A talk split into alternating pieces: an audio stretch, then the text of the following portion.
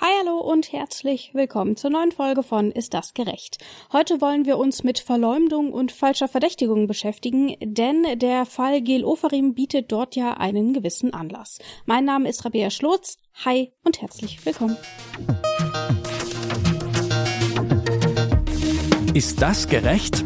Der Podcast über aktuelle Urteile und Grundsatzfragen der Rechtsprechung mit Achim Dörfer.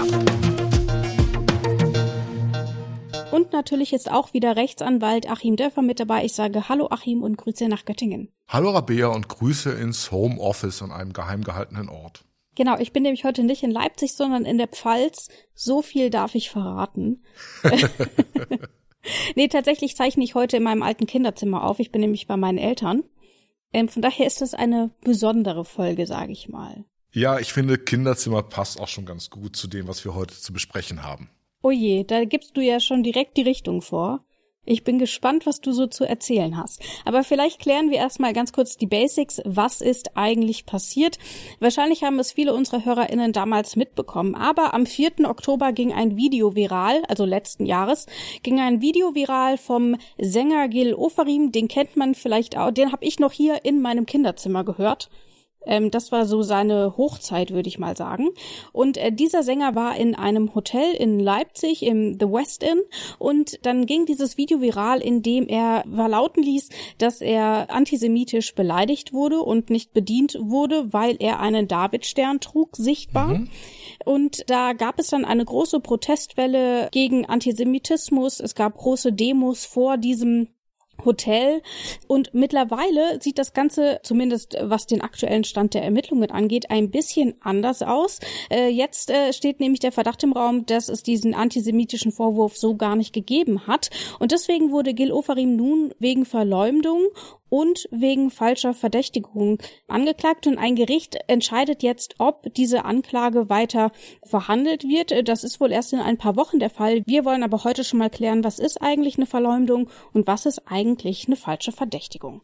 Deswegen fangen wir doch einfach mal mit einem Aspekt an, Achim, die Verleumdung. Die wirft man ja immer so bisschen gerne mit Beleidigung, üble Nachrede und so weiter in einen Topf. Vielleicht kannst du uns erstmal kurz erklären, was es genau ist und für alle, die parallel parallel schon mal das Strafgesetzbuch aufschlagen wollen, ihr findet dazu mehr Infos unter ähm, Paragraph 187. Dort ist nämlich die Verleumdung geklärt. Aber jetzt erstmal, Achim, in deinen eigenen Worten, was ist denn eine Verleumdung? Die Verleumdung ist ein sogenanntes Ehrdelikt, gehört also tatsächlich mit der Beleidigung und der üblen Nachrede in äh, eine Kiste. Mhm.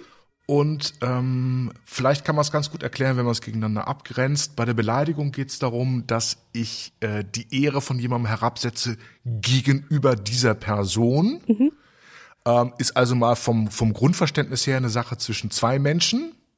Also ähm, wenn ich äh, dich jetzt als Dummkopf bezeichnen würde, was mir natürlich nie genau. in den genau. Sinn käme, aber das theoretisch wäre eine Beleidigung. Genau, es wäre eine Beleidigung. Wenn du jetzt zu mir sagen würdest, ähm, du hast doch überhaupt gar keine Anwaltszulassung, weil du deine Examen gefälscht hast. Mhm.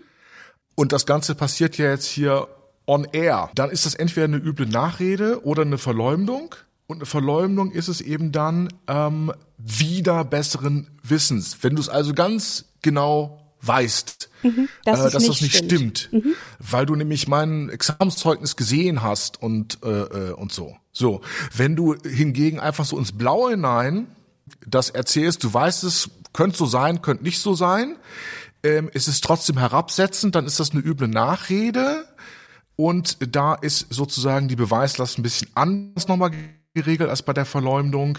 Ähm, da müsstest du dann nachweisen, da heißt es nämlich, wer in Beziehung auf einen anderen eine Tatsache behauptet oder verbreitet, welche denselben verächtlich zu machen oder in öffentliche Meinung herabzuwürdigen geeignet ist, wird, wenn nicht diese Tatsache erweislich wahr ist, dann müsstest du es eben ähm, nachweisen. Dir wird sozusagen zum Strafvorwurf gemacht, dass du es ins Blaue hinein behauptet hast und eben der Vorwurf bei Gil Ofarim geht noch einen Schritt weiter, dass er es nicht nur ins Blaue hinein, sondern er wusste ganz genau, dass es so nicht war und hat es trotzdem behauptet äh, und zwar Dritten gegenüber. Da sind wir dann genau bei der Verleumdung, beim mhm. Vorwurf. Und ich habe das Gefühl, dass so eine Verleumdung dann in so in diesem konkreten Fall sollte es denn verhandelt werden und sollte es zu einer Verurteilung kommen, da sollten wir ganz klar stellen, ähm, Das ist aktuell noch überhaupt nicht bekannt. Vielleicht war es komplett anders, äh, sondern wir sprechen hier nur über den aktuellen Stand und äh, über die Beweise, die aktuell vorliegen und die von der Staatsanwaltschaft äh, in eine gewisse Weise interpretiert werden. Und in dem Fall werden sie eben so interpretiert, dass ähm, Ofarim wusste, dass es so nicht stattgefunden hat und dann trotzdem dieses virale Video gedreht hat, in dem er gesagt hat, ich wurde hier gerade antisemitisch beleidigt. Genau, und das ist eben auch nochmal zu sehen im Zusammenhang mit der Strafprozessordnung, wo wir eben zu einer Verurteilung kommen, wenn vernünftige Zweifel ausgeschlossen ist, mhm. wenn, sind, wenn das Gericht ähm, wirklich überzeugt ist von dieser Angelegenheit. Soweit sind wir aber bei weitem nicht. Das heißt, die Anklageerhebung, ähm, da brauche ich im Prinzip sowas wie eine überwiegende Wahrscheinlichkeit, also mit einer Verurteilung zu rechnen, aber es ist keineswegs gewiss. Es ist also alles noch völlig offen. Das wäre dann tatsächlich, wenn die Anklage zugelassen wird, es gibt eben immer so ein zwischengeschaltetes Anklagezulassungsverfahren, wäre das dann in der Hauptverhandlung zu klären. Und ähm, ja, ich finde auch wie wir alle hier so funktionieren und wie die mediale Berichterstattung funktioniert, das ist auch eine Sache, wo man vielleicht noch mal eine Sekunde ähm, drüber nachdenken sollte, weil eben äh, auch in der Erregtheit der Debatte zwischen diesen unterschiedlichen Gewissheitsstufen mhm. überhaupt nicht differenziert wird. Es wird sozusagen, egal in welchem Vorstadium sich irgendwas befindet, ähm, immer so diskutiert, als sei eigentlich dieselbe ähm, derselbe Level an Gewissheit gegeben. Dabei gibt's eben zwischen einer Strafanzeige, die erstattet wird, und einer rechtskräftigen Verurteilung nach mehreren Instanzen einen riesigen Unterschied in der Gewissheit. Und man darf das eben auf keinen Fall ähm, gleichermaßen diskutieren. Und hier kommt eben noch dazu, ich finde, da wird auch zu wenig davor gewarnt. Jetzt ähm, heißt es immer, da sind also zig Zeugen befragt worden und x Kameras sind da ausgewertet worden und so. Ähm, je mehr Erkenntnismittel man heranzieht, umso komplexer wird ja das Ganze. Umso mehr sind diese Dinge dann vielleicht auch interdependent und umso mehr neigt man dann auch dazu, die Lücken, die da immer noch bestehen, ähm, irgendwie zuzuwischen. Dabei sind eben die Lücken, die da immer noch bestehen, ganz, ganz wichtig. Wir kennen das im Zweifel für den Angeklagten. Und es gibt auch so eine Neigung, das kann, glaube ich, jeder so ein bisschen selbstkritisch auch bei sich selbst beobachten, dass man davon ausgeht, die Dinge sind damals mit derselben Präzision und Wahrnehmbarkeit passiert, wie wir sie jetzt empfinden. Das, äh, jeder Sportfan kennt das vielleicht wenn ich im Fußballstadion bin und äh, es fällt ein Tor in den 90 Minuten und in dem Moment gucke ich gerade auf meine Pommes-Schale runter, dann war's das, dann kriege ich das eben nicht mit. So, obwohl ich die ganze Zeit da war. Und es ist eben nicht der Effekt, wie wir ihn vom Fernsehbildschirm her kennen, ähm, dass das alles mit, mit Wiederholungen, mit Zeitlupen und so weiter an uns herangetragen wird. Das heißt, und im, im Fußballstadion rechne ich ja sogar damit, dass ein Tor fällt. Hier waren ähm, die ganzen Zeugen in diesem riesigen Foyer, also wer das Westin kennt, das ist ja das größte Hotel in Leipzig, ein Riesending. Äh, ja, es mögen vielleicht 30 Zeugen gewesen sein, aber über ein riesiges Foyer äh, verteilt. Und wenn ich in ein Hotel reinkomme, hab tausend Sachen im Kopf, ob ich mein Zimmer kriege, ich habe vielleicht einen Termin, den ich danach noch schnell wahrnehmen muss oder so. Das letzte, worauf ich achte, ist doch, ob irgendjemand mit einem Davidstern äh, mhm. rumläuft oder irgendjemand beleidigt wird. Das heißt, alle Zeugen waren darauf gar nicht gefasst. Was ich damit sagen will, äh, man darf das auf gar keinen Fall überschätzen, wenn es jetzt wiederum heißt, äh, zig Leute hätten irgendwas nicht gesehen, weil es völlig normal ist, dass die es nicht gesehen haben. Selbst wenn es passiert wäre, hätten sie es möglicherweise nicht gesehen. So, das heißt, ne, ganz klar, das ist alles noch völlig offen und es besteht nach wie vor sogar die Möglichkeit, dass es so war, wie Herr Ofarim das schilderte. Genau, diese Möglichkeit gibt es natürlich immer. Gewissheit haben wir da erst, wenn tatsächlich ein Urteil feststeht. Allerdings der Transparenz halber auch nochmal den aktuellen Stand der Ermittlungen. Es ist ja nicht nur so, dass die Zeugen und Zeuginnen äh, gesagt haben, sie haben nicht gesehen, dass er das anhatte. Das wäre sicherlich vernachlässigbar, sondern dass sie unabhängig davon und zwar auch im direkten Umfeld äh, zum Beispiel davon berichtet haben, dass Geloferim und das ist auch das, was man auf den ähm, auf den Videos sieht, dann an den Schalter kam und wohl ziemlich aufgebracht aufgebracht war und dort wohl ein bisschen rumgemotzt hat. So haben es zum Beispiel Zeugen unabhängig voneinander auch berichtet.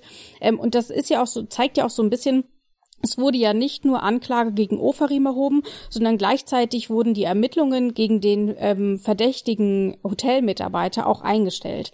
Also dort haben wir quasi so eine parallele Bewegung. Nichtsdestotrotz werden wir erst genau wissen, was passiert ist, wenn es zu einem, äh, zu einem Prozess kommt und dann eben auch zu einer Verurteilung. Dafür ist dieses Gerichtsverfahren ja da. Jetzt will ich aber trotzdem darauf eingehen, wie man denn dann eine Verleumdung überhaupt beweisen kann. Also zu beweisen, dass jemand etwas wusste und es trotzdem gegen besseren Willen anders erzählt hat. Wie lässt sich das denn dann überhaupt beweisen? Sind dort äh, Zeugenaussagen und Videoanalysen denn ein gutes Mittel oder was nutzt man denn ansonsten noch? Naja, ähm, also diese ganzen Zeugenaussagen und, und Videos und so weiter, es sind ja zunächst mal da, äh, um das äußere Geschehen mhm. zu ermitteln und zu beschreiben. Und ähm, du hast recht, das äußere Geschehen nach dem, was man weiß, ähm, tatsächlich jetzt auch weiß aus einer Berichterstattung, die aus einer Aktenkenntnis resultiert. Also durchaus äh, hat das schon einen gewissen ähm, Zuverlässigkeitsgrad, was man in der Presse lesen kann, weil da wirklich die Akten gelesen wurden. Äh, da, da weiß man, dass es eben diesen Streit um diese Zimmer und, und so gab. Auch da würde ich vielleicht noch mal so ein bisschen bremsen. Das heißt ja nicht, dass es das andere nicht auch gegeben haben kann und dass das eine nicht hinter dem anderen untergegangen ist oder so. So, aber man würde erstmal das äußere Geschehen dann bewerten. Und ähm, wenn man dann tatsächlich den Maßstab anlegt, irgendwer hätte es ja mitbekommen haben müssen und dann gleichzeitig sagt, ähm, das, was Herr Ofarim dann in dem Video schildert, was ja unmittelbar nach diesem Vorfall war, das glauben wir ihm nicht. Ähm, ne, seine eigenen Bekundungen mhm. sind ja auch etwas, was man als Beweis heranziehen kann. Ähm, und das Video war ja sehr überzeugend. Wir jetzt keine billigen Witze über Herrn Ofarim machen, aber bislang ist er mir nicht als absolut Oscar-verdächtiger Schauspieler äh, in Erinnerung. Also mich hat das ja zunächst mal überzeugt. Ne? Damit muss man erstmal kämpfen. Damit, darüber muss man ja auch erstmal argumentieren, dass er diesen Level an Lügen dann quasi erreicht hat. So. Und dann hätte man eben den äußeren Tatbestand festgestellt. Aber dann ähm, heißt es ja im Verleumdungsparagraphen wieder besseres Wissen. Und ich muss also Herrn Oferim nachweisen, dass er das wirklich überhaupt nicht gewusst, dass, dass er wirklich ganz klar wusste, dass diese, äh, äh, dass diese Worte nicht fielen. Ähm, und selbst da ist ja dann noch die Möglichkeit, jetzt versetze ich mich mal in seine Verteidigung hinein, zu sagen, also gerade in dieser wahnsinnigen Aufregung, die da entstanden ist, hatte er vielleicht gar kein aktuelles Bewusstsein darüber, ob der Stern jetzt drinnen oder draußen ist. Und ähm, gerade weil es ja eigentlich auch um dieses Einchecken ging und um diesen ganzen Kram, ne, diese ähm, vermeintliche antisemitische Beleidigung ist ja nur eine Reaktion auf diesen Streit um das Einchecken gewesen. Also selbst da ist es ja noch offen, dass da in irgendeiner Form ein Missverständnis passiert ist, dass er irgendwas falsch verstanden hat und dass er sich eben tatsächlich irgendwie noch vertretbar das eingebildet hat, dass es so passiert ist. Und ähm, ja, es ist nach wie vor, man wird ja diese Zeugen dann vor Gericht nochmal hören müssen. Die sind ja bislang nur von der Staatsanwaltschaft, von der Polizei befragt. Das heißt, da wird dann auch die Verteidigung die Zeugen entsprechend hart befragen, was sie da überhaupt hören konnten und so weiter. Und man weiß nicht, vielleicht taucht ja sogar noch jemand auf, der es gehört hat. Oder ne, zumindest äh, kann Herr Oferim erzählen äh, in einer Weise, die dann sich widerspruchsfrei ins sonstige Geschehen fügt, mhm. dass er zumindest meint, es vernommen zu haben. Also diese, diese innere Seite, diese subjektive Seite, diese Absichtsseite, diese Wissensseite, die ist eben wirklich sehr, sehr schwer dann nochmal äh, nachzuweisen. Wobei es ja dann tatsächlich auch ähm, zeigt, wie sicher sich die Staatsanwaltschaft sein muss, wenn sie ein so schwer belegbares Delikt dann tatsächlich zur Anklage bringt ähm, und dann eben nicht zum Beispiel die üble Nachrede nimmt, ähm, sondern tatsächlich äh, den etwas schärferen Paragraphen zur Verleumdung ähm, und sich sicher ist, dass er das wieder besseren Wissens gemacht hat. Naja, sicher sind sie sich eben, sind sie sich nicht. Also sie haben dann eben den Grad an Gewissheit, der ausreicht und der, die Staatsanwaltschaft auch dazu verpflichtet dann, äh, Anklage zu erheben. Ne, das ist erstmal so eine, ähm, dass eben mit einer überwiegenden Wahrscheinlichkeit eine Verurteilung zu erwarten ist. Das ist aber nicht mit hundertprozentiger Sicherheit. Und äh, deswegen passiert es ja auch immer wieder, dass äh, Staatsanwaltschaften dann selber Freispruch äh, mhm. beantragen und alles über den Haufen werfen. Und was ja hier nochmal hinzukommt, was die Staatsanwaltschaft dann eben auch bewogen haben wird, äh, hier dann doch diesen Schritt zu gehen und da auch nicht im Vorwege irgendeinen Deal anzubieten. Jedenfalls liest man davon nichts. Äh, das wäre, wenn wir jetzt nur die Verleumdung im Raume hätten, äh, keineswegs unüblich, da vielleicht irgendeinen Deal äh, im Vorfeld anzubieten. Also, was die Staatsanwaltschaft hier natürlich auch bewogen haben wird, das Ganze sehr, sehr gründlich anzugehen, ist dann eben auch, dass ja die falsche Verdächtigung mit angeklagt ist. Und da muss man mal sehen, es gibt hier eben zwei unterschiedliche Schutzgüter. Im Fall der Ehrdelikte geht es darum, die Person zu schützen, die eben von diesem Antisemitismusvorwurf betroffen ist. Mhm. Und im Fall der falschen Verdächtigung geht es natürlich darum, die Strafverfolgungsbehörden ähm, nicht übermäßig mit irgendwelchen ähm, unzutreffenden Dingen halt zu belasten.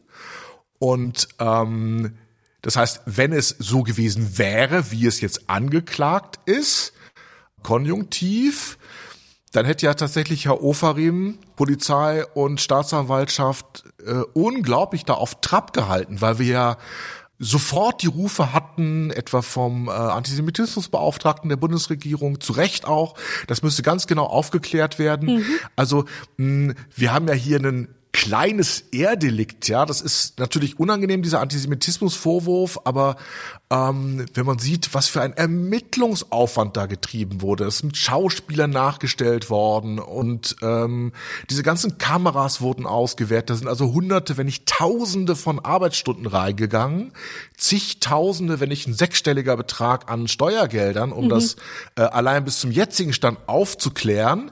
Und da reagieren natürlich Strafverfolgungsbehörden ganz empfindlich, mhm. ähm, wenn sie in diese Richtung gebracht werden. Also dass die Staatsanwaltschaft sich dessen angenommen hat, hängt eben damit dann auch zusammen mit diesem enormen Ermittlungsaufwand, der da ausgelöst wurde.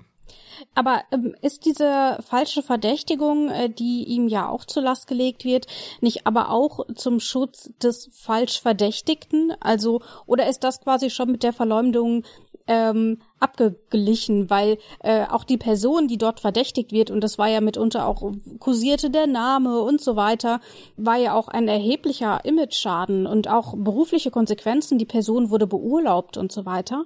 Ähm, äh, spielt das äh, bei diesen falschen Verdächtigungen eine Rolle oder geht es dort tatsächlich ausschließlich um ähm, die äh, ähm, um die Behörden?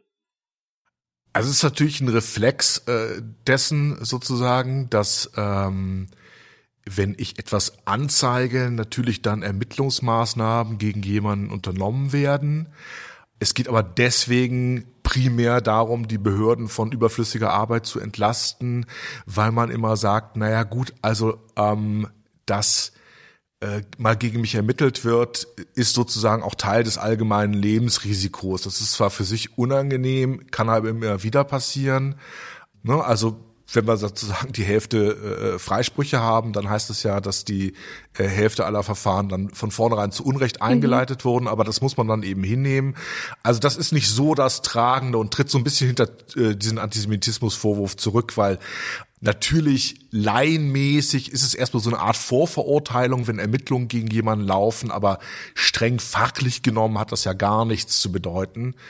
Also es geht hier schwerpunktmäßig tatsächlich darum, dann diese Behörden zu entlasten. Und ich finde den Fall auch mal ganz interessant, weil man äh, eben wirklich sehen kann, was da für ein unglaublicher Aufwand äh, dahinter steht und das natürlich ähm, wir das Interesse haben, dass nicht leichtfertig irgendwelche Straftatsvorwürfe erhoben werden. Hm. Nun, wenn man sich jetzt aber mal tatsächlich die Reichweite dieses Videos anschaut, das im Zuge dessen entstanden ist, da hat ja CNN zum Beispiel auch über diesen ähm, angeblichen Antisemitismusvorwurf ähm, gesprochen. Das hatte ja aber zum Beispiel auch, es gab Protestaktionen gegen das Hotel ähm, auch äh, eventuell wirtschaftlichen Schaden für das Hotel, aber eben zum Beispiel auch für die Mitarbeiter dort vor Ort.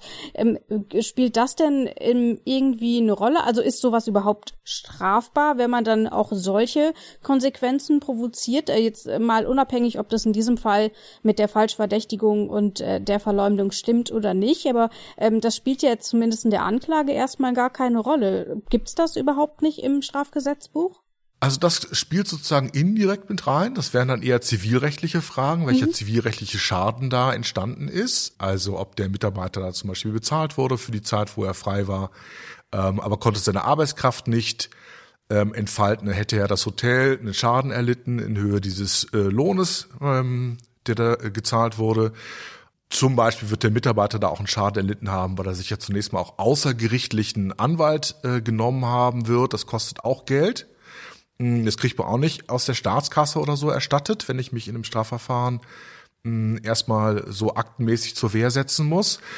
Das sind aber Dinge, da wäre es dann mal zu sehen, ob das Hotel jetzt zivilrechtlich vorgeht. Dafür wird man natürlich dieses Strafverfahren abwarten, weil wenn Herr Ofarim dann rechtskräftig über mehrere Instanzen verurteilt werden sollte, ist es natürlich relativ leicht dann auch zu sagen, kann man darauf aufbauen, dann die, die zivilrechtlichen Ansprüche durchsetzen. Und wo es eben auch noch mit rein spielt, ist, dass durchaus auch in so einem Urteil zur Auflage gemacht werden kann, dann die äh, Person, die da geschädigt wurde, zu entschädigen. Oder wenn man dann zu einem Deal kommt und sagt Einstellung gegen Auflage, dann kann eben auch so eine Auflage sein, dass dann der Mitarbeiter da äh, entschädigt wird. Aber das ist alles konjunktiv. Mhm. Und ähm, gerade weil eben der Sprung der Gewissheit, die wir brauchen, zwischen der Anklage jetzt und der Verurteilung ist eben doch nochmal ein erheblicher. Ich möchte es noch einmal sagen, es kann nach wie vor komplett sein, dass Herr Oferim da auch freigesprochen wird. Dann lass uns doch über den letzten Aspekt sprechen, nämlich über die aktuelle Schwebe, in der dieses ganze Verfahren ist, nämlich über die Prüfung, ob eine Anklage überhaupt zugelassen wird oder nicht. Was kannst du uns denn dazu sagen? Wovon ist es denn abhängig? Prüft das Gericht da im Vorfeld die Beweise und sagt dann, okay, das könnte reichen oder nee, da müsst ihr noch mal ran? Oder wenn es jetzt nicht zu einer Anklage käme, dürften sie dann aber noch mal Anklage erheben, weil es noch nicht zu einem Gerichtsprozess mhm. gekommen ist? Wie ist denn dort aktuell der Stand? ist genauso wie du sagst, das Gericht prüft also, ob das so erstmal soweit überzeugend ist mhm. und ähm, der Grad an Gewissheit erreicht wurde, der von der Strafprozessordnung vorausgesetzt wird. In der Praxis, ich bin jetzt nicht so schwerpunktmäßig der Strafrechtler, aber es ist relativ selten, dass es eben in diesem Anklagezulassungsverfahren äh, die Sache gekippt und dann äh, zurückgeschickt wird. Ist auch so ein bisschen eine Sache, wie der oder die Anwalt, Anwältin das hier meint, taktisch äh, laufen zu lassen. Man kann ja auch sagen, ähm, wenn ich hier eine Anklage habe, die wie so ein Schweizer Käse ist, dann, ähm, dann nehme ich das doch ganz gelassen und kippt das dann in eine Hauptverhandlung, weil dann ist nämlich tatsächlich Strafklageverbrauch eingetreten, was du andeutest, ne? da mhm. kann nicht nochmal. So, wenn es jetzt zurückgeht, könnte die Staatsanwaltschaft auch durchaus äh, nachbessern und dann geht's geht's weiter. Also ich persönlich habe es einmal erlebt, wo ich mit riesigem Aufwand ähm, ähm, dann eben anwaltlich für die Person, die da angeklagt werden sollte, ähm, dieses äh, Anklagezulassungsverfahren betrieben habe über Monate. Und ähm, da war es dann aber tatsächlich so, dass die Anklage auf zwei Gutachten beruhte, die dann beide vom Gericht gekippt wurden. Und das Gericht hat sie dann selber nochmal neu machen lassen. Und ähm, am Ende kam es dann zu einer Einstellung gegen Auflage, also unbestraft. Mhm. Also sowas kann passieren.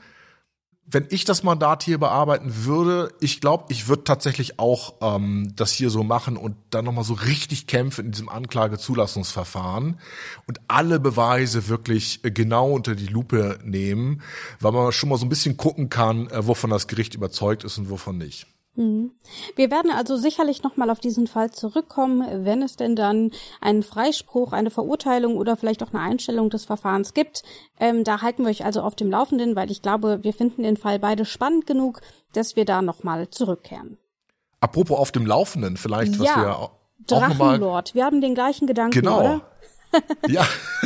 du hast mir meine Überleitung so ein bisschen katapultiert. Ich wollte jetzt nicht sagen, weil äh, wir da Interesse haben. Und der Fall, an dem wir auch Interesse hatten, ähm, war der Drachenlord. Jawohl. Ähm, denn dort gibt es ja jetzt ein Urteil und es gibt überraschenderweise, oder vielleicht auch nicht überraschenderweise, das wirst du uns jetzt gleich sagen, keine Haftstrafe.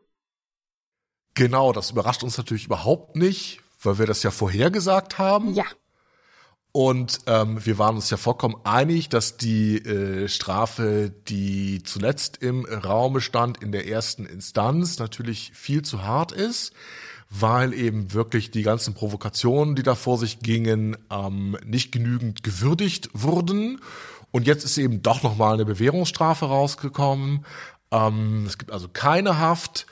Und es ist auch von der Zahl der Monate her natürlich eine geringere Strafe rausgekommen, weil es muss ja unter zwei Jahre dann sein. Mhm. Und ich denke, mit dem Urteil kann man leben, dass das nicht insgesamt unter dem Aspekt der ähm, Notwehr oder so eingestellt wurde. Hm, okay, es hat halt von Seiten des Drachenlords da auch ein paar fliegende Fäuste gegeben. Ähm, und wenn sowas sogar Will Smith passiert, ähm, ja, da wird man es vielleicht auch im kleinen YouTuber nachsehen dürfen. Also ähm, da bin ich ganz zufrieden damit, wie es jetzt gelaufen ist. Ich werde auf jeden Fall die Folge, ähm, in der wir uns etwas ausführlicher mit dem Drachenlord ähm, und den laufenden Prozessen gegen ihn beschäftigt haben, in die Shownotes packen. Äh, wer die Folge damals also nicht gehört hat und jetzt gar nicht so richtig weiß, worüber wir eigentlich reden, der kann da auf jeden Fall noch mal reinhören. Das war's für heute von uns. Ich sage vielen Dank, Achim, für deine Zeit und deine Einschätzung.